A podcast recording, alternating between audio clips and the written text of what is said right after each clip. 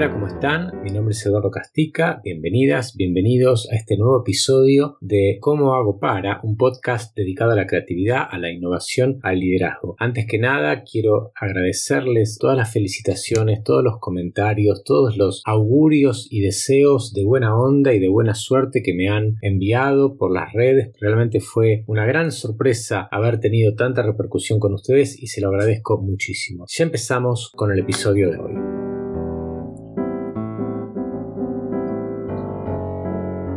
Hoy vamos a tratar de contestar una pregunta que parece simple pero tiene muchas aristas interesantes. La pregunta es la siguiente. ¿Se puede aprender la creatividad? Sí, se puede, pero tenemos que tratar de aclarar qué es lo que se puede y qué es lo que el aprendizaje de la creatividad no abarca. Vos podés aprender a tener mejores ideas en aquello que te dedicas. Si te dedicas al marketing, podés utilizar técnicas para tener mejores ideas en marketing más originales, diferentes, con un nivel de de novedad más alto. Vos podés ser médico y podés aprender a encontrar maneras diferentes de vincularte con los pacientes o maneras diferentes de aplicar tus conocimientos a nuevas realidades. Todo esto lo podés aprender perfectamente. Ahora, lo que no podés hacer es pretender que entrenando tu creatividad vas a lograr ser igual que ese estereotipo que tenés en la cabeza sobre qué es ser creativo. Funciona perfectamente esto de la creatividad cuando uno dice, bueno, yo quiero mi profesión tener ideas más interesantes o quiero dentro de mi oficio sentirme que hago cosas diferentes a lo rutinario, diferente al estándar. Esto funciona bárbaro. Ahora, cuando vos decís, no, no, lo que yo quiero hacer es parecerme a Lady Gaga. Eh, yo quiero ser como David Bowie. Yo quiero tener 4 millones de seguidores en Instagram y que la gente me reconozca por la calle y diga, oh, ahí va el creativo universal. Bueno, estas expectativas en general van en contra de buen desarrollo de la creatividad. Porque aprender creatividad no es hacerse de un manojo de recetas para el éxito asegurado e inmediato. Es saber herramientas para pensar de manera diferente a lo habitual, aproximaciones a los problemas que puedan ser originales, distintas, novedosas. Vamos a poner un ejemplo. Hay varias técnicas de creatividad que se relacionan con lo que se llama pensamiento analógico. ¿Qué te proponen estas técnicas? Bueno, te proponen algo más o menos así. Cuando tenés un problema, cuando tenés una situación ante la cual tenés que crear algo, en vez de profundizar en ese tema, anda a otro lado, anda a otra situación, anda a otro mundo conceptual distinto, juega un poco en ese otro mundo conceptual, trata de ver qué es lo que pasa ahí y después volvé y trata de aplicar eso que viste en el otro universo. Ejemplo, te mudaste a un departamento chiquito y en vez de buscar ideas en Google bajo el título Ideas para departamentos pequeños, vas al mundo de las embarcaciones, de los barcos, le preguntas a un amigo que tiene un barco, ves qué ideas utiliza en el barco y después tratás de adaptarlas a tu departamento teniendo en cuenta que los barcos optimizan los espacios y siempre encuentran algún lugarcito para aprovechar ese o aquel hueco. Esto es una analogía. ¿Dónde está la técnica? Bueno, la técnica está en el momento que vos tuviste que decidir a dónde ir a pensar y a dónde ir a buscar ideas. Si en el momento en que vos tenías que ver qué hacer con tu departamento, en vez de buscar en donde todos buscan, dijiste, a ver, me voy a arriesgar, no sé lo que voy a encontrar, pero me imagino que en el mundo de las embarcaciones voy a poder tener alguna idea interesante y asumiste el riesgo de ir a buscar en ese otro lugar, bueno, ahí estuviste aplicando una técnica de creatividad. De esto se tratan las técnicas de creatividad, te doy un ejemplo de analogía, pero hay muchas otras maneras que tienen que ver con lo que se llama combinatoria, que tiene que ver con lo que se llama prospectiva, con lo que se llama pensamiento lateral. Hay muchísimas maneras de hacer este tipo de procedimientos, este tipo de caminos no convencionales que te llevan a pensar diferente, a pensar fuera de la caja, te parecerá muy simple, bueno, pero muchas de las cosas que nos parecen innovadoras siguen este principio analógico. Ferran Adrià con el bully, con su comida molecular, en realidad lo que está haciendo es llevando al mundo de los alimentos una lógica, una manera de pensar, eh, un concepto, un diseño más vinculado con la química, que con los alimentos. Por supuesto con adaptaciones, con recreaciones, con modificaciones, pero de esto se trata cuando una marca de aceite de oliva dice, bueno, en vez de, ser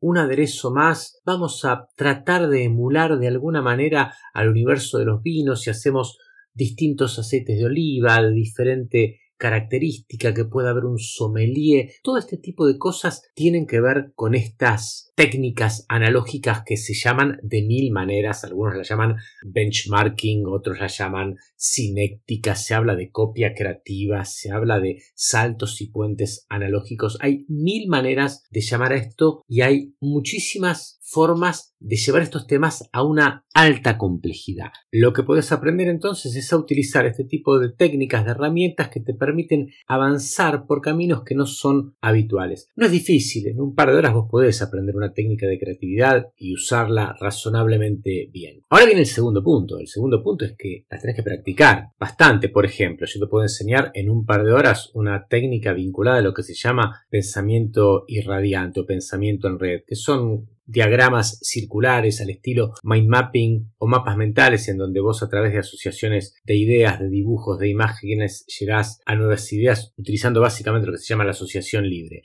Al principio te van a salir ideas modestas, no te van a salir grandes cosas. Seguramente vas a ver ese resultado y vas a decir, ah, no, no, no coincido en que sea una buena técnica porque a mí no me salió. Bueno, no, te salió porque no la practicaste. Si vos la practicás y la haces varias veces y la utilizás en diferentes contextos y haces lo que se llama una práctica deliberada que tiene que ver con aprenderla tratando de que te salga cada vez mejor en sus diferentes variantes, realmente te va a salir y la vas a poder aplicar mucho mejor para que se den una idea. Alguien que utiliza una técnica de innovación, por ejemplo, en un área productiva de una organización, hay una técnica muy interesante que se llama TRIZ, T-R-I-Z, es una técnica eh, de la época de la Unión Soviética, difícil de utilizar, pero cuando la aprendes a utilizar tiene resultados espectaculares. Bueno, Alguien que utilice esa técnica en un área productiva de una empresa para resolver ingeniosamente, la utiliza cientos de veces. Ahí es cuando las técnicas empiezan a tener un resultado realmente interesante y uno puede avanzar en la profundización de una técnica. Es decir, se puede, se puede hacer perfectamente. Aprender y practicar técnicas de creatividad, herramientas de creatividad. Y el tercer punto tiene que ver con aplicarlas a situaciones reales, porque vos podés hacer de esto un ejercicio simplemente intelectual, pero la cosa empieza a dar sus frutos cuando las aplicás a situaciones reales sobre las cuales tenés que crear concretamente. Entonces, decís, bueno, no sé, yo aprendo un par de técnicas y la utilizo para trabajar con mi equipo o cuando tengo que pensar una manera de hacer un evento de manera diferente o para resolver problemas cotidianos, etc. Estos tres elementos son como el primer combo de cosas que vos podés hacer. Aprender una técnica, practicarla y tratar de aplicarla a situaciones reales. ¿Dónde las encontrás? Bueno, googlea técnicas de creatividad vas a encontrar un montón. Entra a mi Instagram arroba ecastica con calas dos veces y ahí vas a encontrar varias técnicas acerca del mind mapping o vas a encontrar los seis zapatos eh, para la acción, los seis sombreros para el pensamiento o los principios de divergencia-convergencia o en mi libro Introducción a la creatividad eh, está todo dedicado a esto. Introducción a la creatividad, el libro de tapa verde está totalmente dedicado a esto, lo encontrás en Biblioteca Digital Cástica. Ahora bien, una vez que lograste este combo, aprender, practicar y aplicar, viene una segunda dimensión que tiene que ver con hasta dónde estás dispuesta o dispuesto a ir con todo esto. ¿A qué nivel querés llevar tu creatividad? Y esto tiene que ver con tres preguntas. ¿Qué niveles de riesgo estás dispuesta, dispuesto a asumir? ¿En qué ámbito de tu vida querés aplicar esto en el ámbito profesional, en el ámbito social y qué grado de continuidad estás dispuesta o dispuesto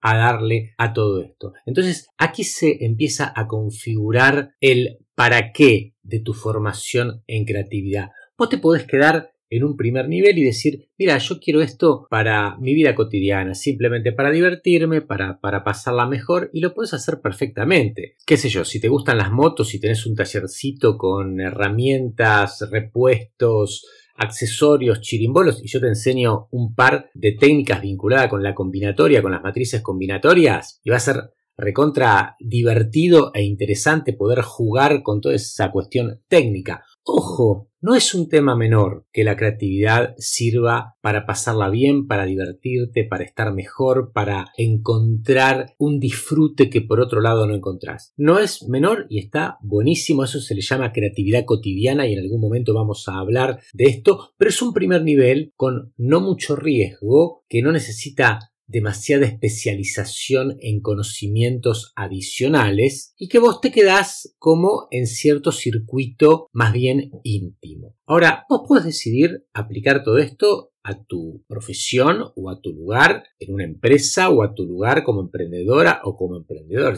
no, no, lo que yo quiero es aplicar seriamente mi creatividad, a mejorar la performance de mi equipo y hacer que mi equipo en los próximos tres años logre resultados totalmente diferentes a lo que veníamos logrando en la empresa en donde yo trabajo que se dedica al diseño de software vinculado con el mundo de la salud, con el mercado de la salud. Bueno, perfecto, ahí vos ya estás trabajando en un nivel más profesional, estás asumiendo riesgo y algo muy interesante, tu nivel de avance no va a tener que ver necesariamente con profundizar en muchas técnicas de creatividad, sino con ir combinando de manera inteligente mayor profundización en tu formación creativa y a la vez mayor profundización en tu formación como líder o como referente del mercado de la salud.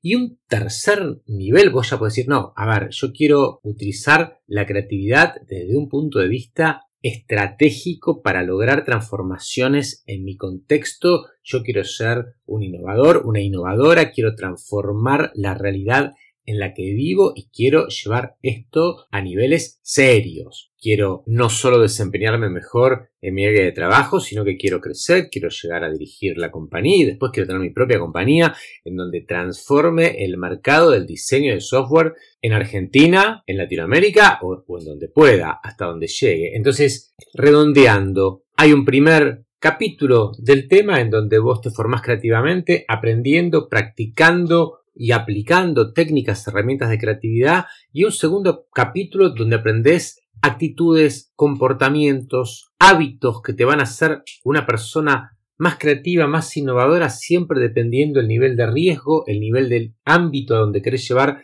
tu creatividad y la continuidad que le vas a dar a todo esto. Terminamos acá este segundo episodio de cómo hago para y la seguimos la semana que viene. Escribime en Instagram ecastica las dos veces con K o entra a la biblioteca digital Castica Digital también las dos veces con K y envíame tus opiniones, comentame qué te pareció o buscame en las redes y comentame todo lo que pienses que puede agregar valor a este podcast. Muchísimas gracias.